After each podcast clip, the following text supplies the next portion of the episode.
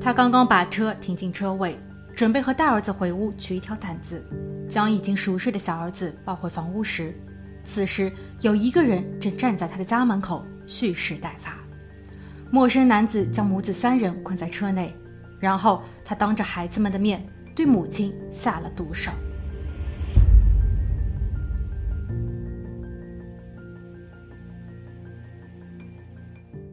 好，大家好，我是鬼灵异。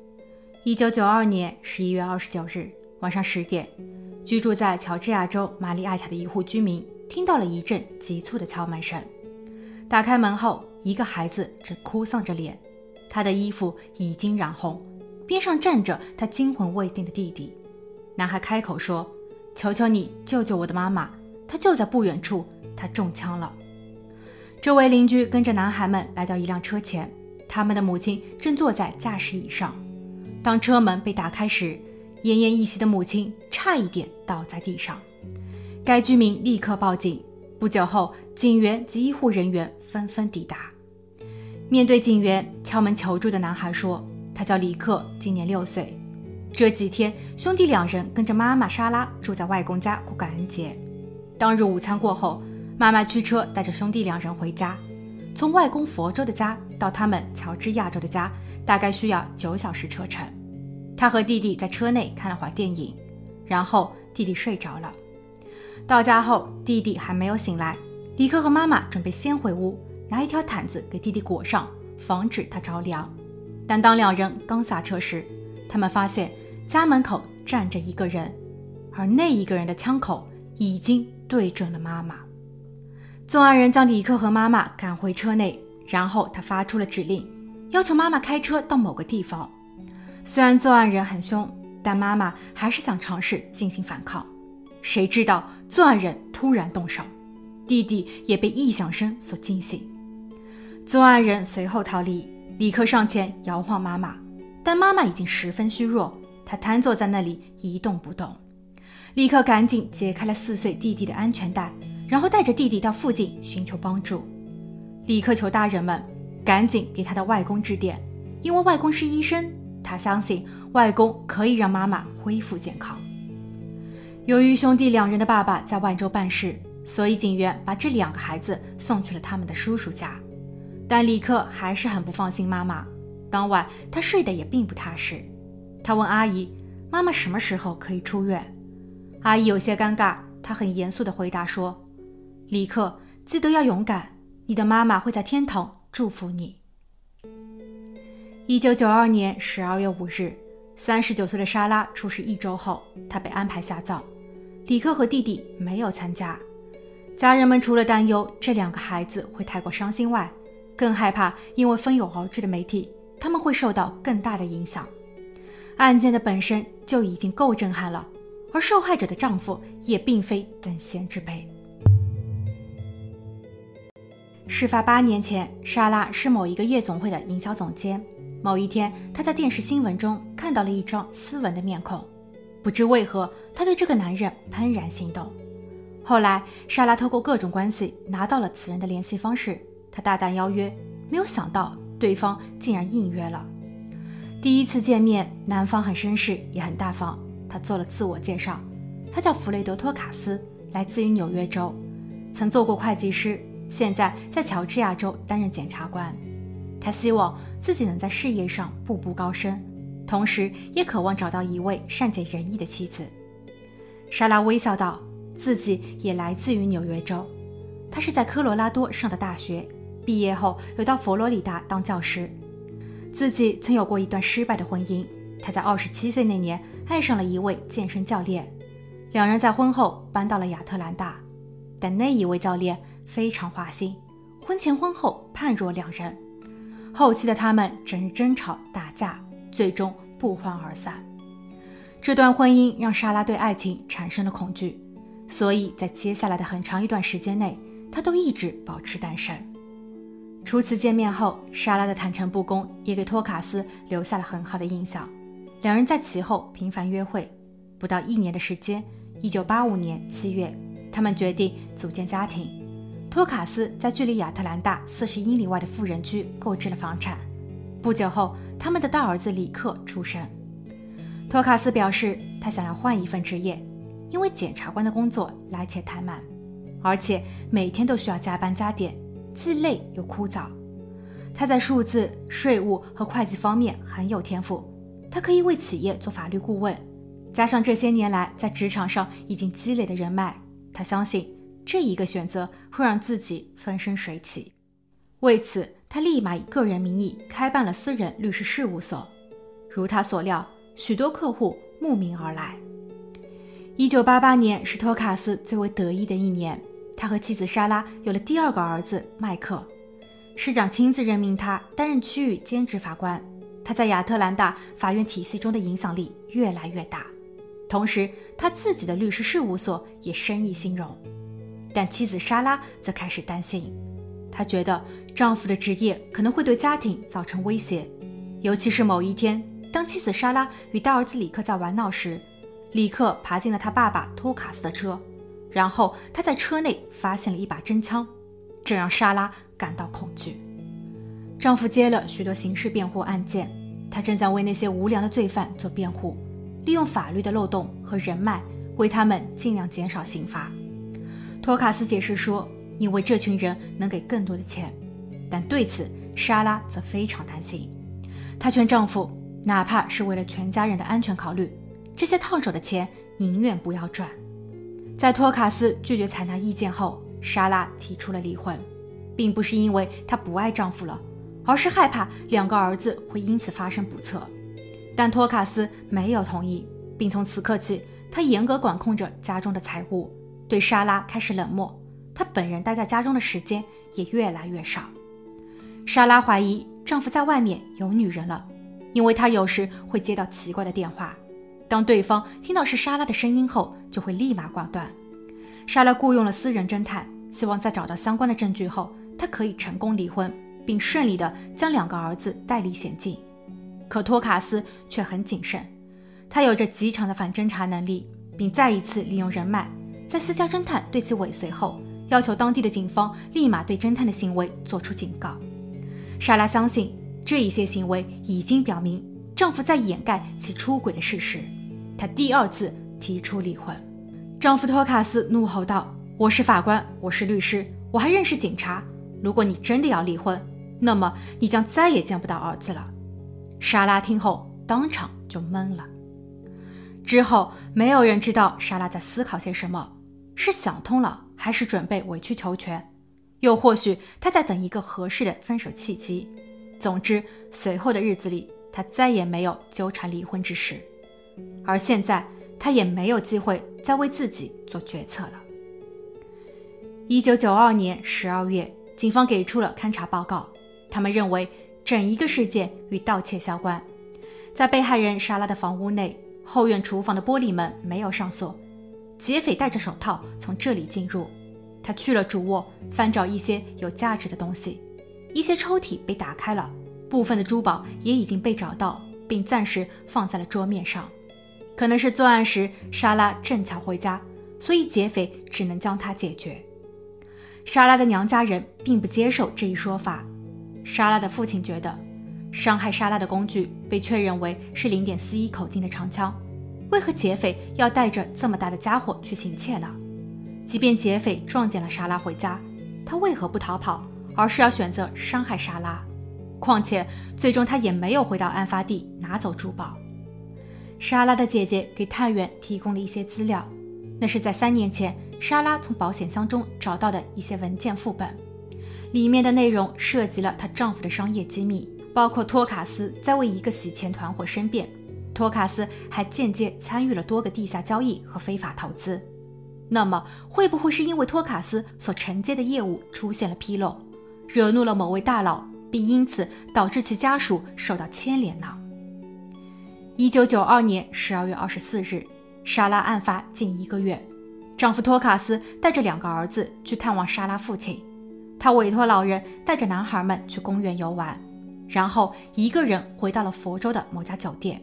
他在酒店房间的门把手上挂上了“请勿打扰”的标牌，然后把门反锁，将药片服下。他是一位前检察官，是赫赫有名的律师和商人，家有娇妻，育有两子。然而，在一九九二年十一月二十九日，他的妻子被劫匪所害，儿子亲眼目睹了整个过程后备受打击。他本人也因为无法承受现实，在妻子离世不到一个月的时间，在酒店中选择自我了结。但似乎整起案件才刚刚开始。莎拉的父亲因为不放心女婿，在带孙子外出游玩时，多次致电女婿托卡斯。但电话始终无人接听，老人非常不安，于是叫上探员一起去了酒店。在敲门无人应答后，他们破门而入。托卡斯躺在床上，具有医学背景的莎拉父亲给他做了紧急处理。探员则在屋内发现了一份遗书。所幸托卡斯最终安然无恙。一周后，十二月三十一日，托卡斯举办了新闻发布会，他解释了两点：第一，在托卡斯选择轻生的一天前，探员已经公布并成功抓获了谋害他妻子的两位嫌疑人柯蒂斯和艾迪。二十二岁的柯蒂斯是一位惯犯，他长期服用违禁品。他的姐姐举报说，他在莎拉遇害的当晚行迹诡异。当探员盘问他时，他立马供认不讳。不过他说他不认识莎拉或其家人，跟他也无怨无仇。他选择动手是因为艾迪的指令。艾迪开价五千美元，而自己又缺钱，所以两人一拍即合。但二十八岁的嫌疑人艾迪并不认罪。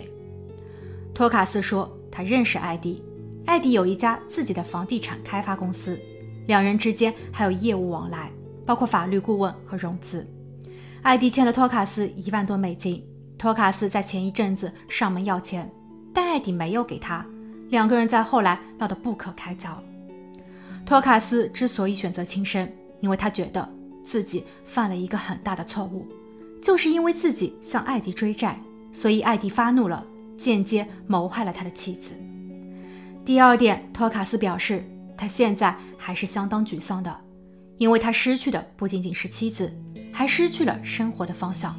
他现在压力很大，外界甚至有人怀疑他才是幕后的黑手，但他真的不是。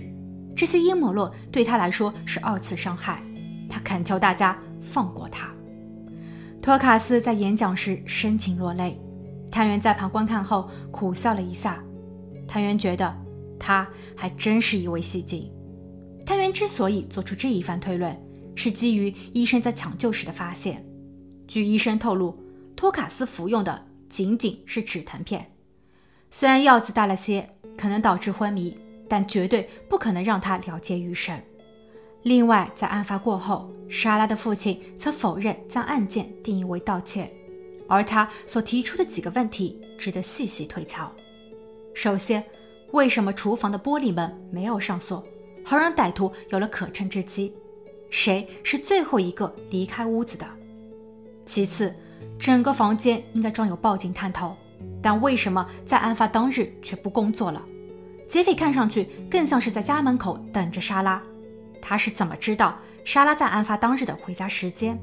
而莎拉的丈夫托卡斯又恰巧在外州出差呢？一九九三年，探员再一次仔细翻阅了卷宗，这一次他明确了答案：被害人莎拉的丈夫托卡斯在案发当日去了阿拉巴马州，为一位囚犯做辩护，但该囚犯表示，虽然这一天他与托卡斯见面了。但这不是事先约定好的，而且托卡斯只跟他谈了十分钟，这样一个不在场证明有点假。第二点，在莎拉发生不幸前，托卡斯为其购买了多份人寿保险，总价值高达一百七十五万美元，这与他平时的作风并不相符。托卡斯是一个吝啬鬼，平时都不会给孩子们购买玩具，因为他认为那是在浪费钱。前些年的夏天。他家的空调坏了，托卡斯因为几百元的维修费一直拖着，好久没有修，最后还是妻子莎拉用自己的生活费请了维修工。第三点，莎拉和托卡斯之间的特殊关系，他们一开始可能是有真爱，但后来呢？托卡斯辞去了检察官一职，并开办了自己的律师事务所，为罪犯们提供辩护业务，而莎拉在婚前是某一个夜总会的营销总监。她的客户中有不少曾有过犯罪历史，这些资源正是政府所需要并可以利用的。托卡斯会认为通过这些业务来赚钱更为迅速些，但这与莎拉所向往的安稳、正义的生活背道而驰。莎拉开始感到后怕，并先后两次提出离婚。出于利益，托卡斯自然是不愿意的。由此，这对夫妻矛盾升级，感情淡漠。已经缺失了爱与信任的家，当妻子莎拉在自家的保险箱中发现了关于丈夫不良行为的秘密时，老奸巨猾的托卡斯会给妻子要挟和告发他的机会吗？而此时，嫌疑人艾迪正巧欠了托卡斯的钱，托卡斯很有可能就此设了一个局。其实还有一点也非常蹊跷，托卡斯在召开新闻发布会后，出售了自己的房产，并把两个儿子留宿到了外公家。他说他需要时间去调整，不想触景生情。他关闭了自己的律师事务所，并在清算资产后，和自己的母亲移居到了棕榈滩。这是否代表着他想要逃避呢？一九九三年七月，在莎拉被害的八个月后。探员再一次找到了嫌疑犯艾迪谈话。艾迪请了两位非常优秀的辩护律师，但得出的结论是，想要被无罪释放是不可能的。坦白或许还能够得到轻判。于是，艾迪指认了幕后的黑手托卡斯。托卡斯曾告诉过艾迪，离婚的成本实在太高，只有妻子看似意外，那么参与的所有人都会有利可图。托卡斯在案发的五天前，让作案人柯蒂斯在深夜去到他家，故意造成家中的安防设备报警两次。然后，托卡斯谎称是装置报错，并借此机会关闭了报警装置。案发当日，托卡斯在离家前特意打开了厨房玻璃门，好让作案人进入。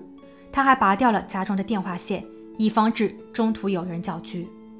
在通过莎拉的父亲得知到莎拉离开佛州的具体时间后，托卡斯算出了他到家的时间，然后把这一信息提供给了最后的动手人柯蒂斯。不过，托卡斯还是会顾及自己的两个儿子，他一再强调别碰他的儿子。一九九三年八月二十三日，托卡斯被捕。这位原本在法律界和黑市中玩得如鱼得水的律师，在一夜间转变了身份，他的可怕罪行震惊了整个社区。托卡斯最终被判入狱终身，不得假释。后期，托卡斯还因为其他的不法交易被指控和判刑。帮凶艾迪被判终身监禁，一百五十个月内不得假释。艾迪的家人在其后为他申请假释，但至今没有得到批准。直接动手的作案人柯蒂斯被判终身监禁，不得假释。莎拉的姐姐申请到了两个孩子里克和麦克的监护权。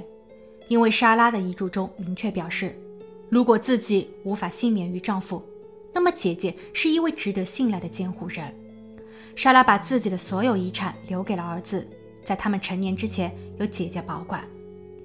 里克和麦克自此以后再也没有见过父亲托卡斯。大儿子里克后来在圣地亚哥上了大学，他是一名冲浪和旅行的爱好者。毕业后，他成为了一名急救医护人员。小儿子麦克毕业于哥伦比亚大学新闻系，他后来当上了记者，但多年以来，他一直因为失去母亲之痛，承受着抑郁之苦。他在2020年4月3日因为肺部有血栓而离世。托卡斯在狱中申请将功赎罪，他愿意充当探员的线人，协助破案。他说，他这样做是为了弥补自己曾经的过失，他想给儿子们留下一个好的印象。不过，当他身体逐渐衰退，神经疾病导致他十余年不能行走。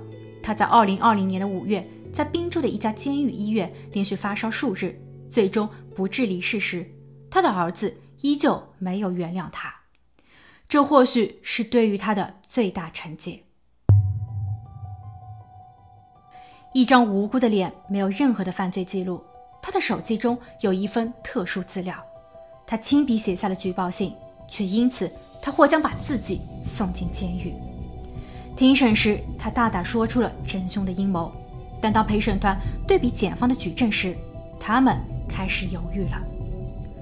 好了，今天的案件就分享到这，我们下期见。